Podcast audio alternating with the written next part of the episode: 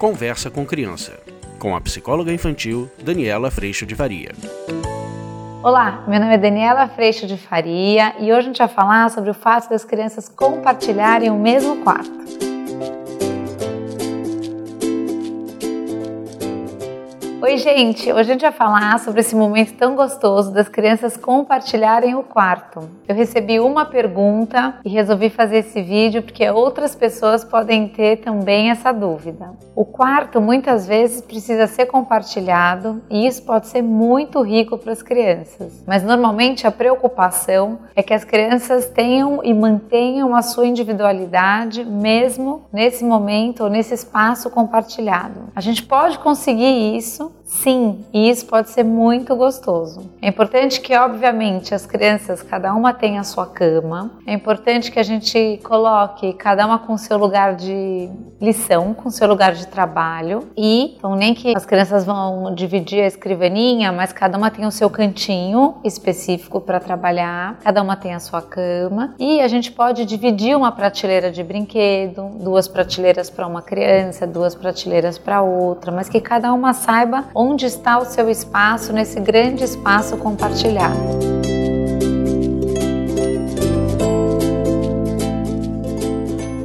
No caso de meninos e meninas compartilhando o mesmo espaço, a gente tem uma linda oportunidade do brincar junto, assim como quando são duas meninas e dois meninos. Mas uma das preocupações é da gente juntar o menino com a menina, os brinquedos, como é que faz, como é que não faz. E essa é uma grande oportunidade, porque o, o grande brincar está ali disponível para que tanto meninos quanto meninas aproveitem desse brincar livremente, sendo sim meninos e meninas e aí o que a gente pode fazer quando for este caso é garantir que, por exemplo, o menino possa escolher a colcha que ele mais gosta, a menina possa escolher a colcha que ela mais gosta, talvez na cor do quarto colocar uma cor mais neutra ou pintar um grande arco-íris colorido. Isso a gente pode fazer também no quarto quando forem dois meninos ou duas meninas. É importante que a gente deixe esse quarto o mais diverso e que ele possa considerar considerar o máximo possível as crianças, porque quando todas essas crianças se sentem acolhidas, muito mais aconchegadas elas estarão dentro desse lugar.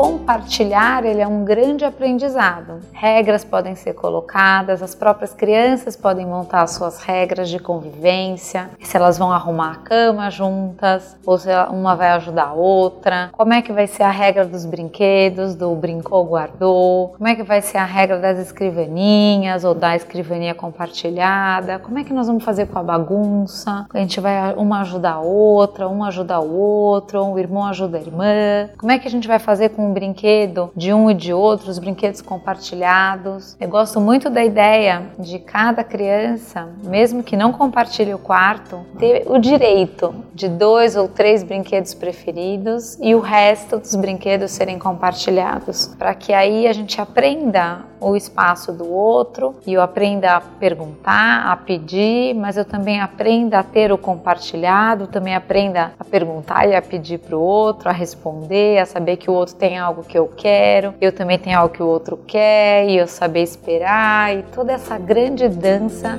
da convivência.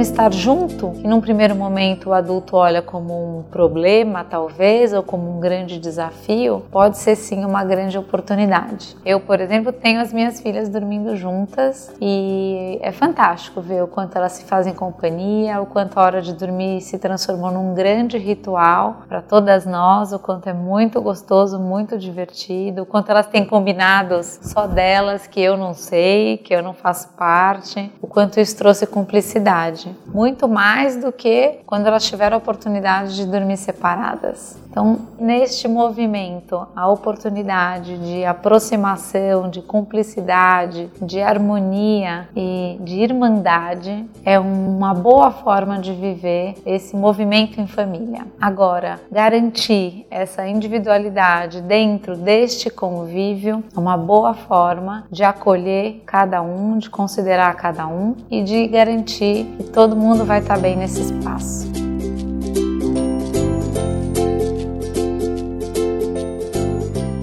O vídeo de hoje foi esse. Espero que você tenha gostado e a gente se vê semana que vem. Tchau! Você acabou de ouvir Conversa com Criança, com a psicóloga infantil Daniela Freixo de Faria. Mande seu e-mail para conversa@danielafaria.com.br.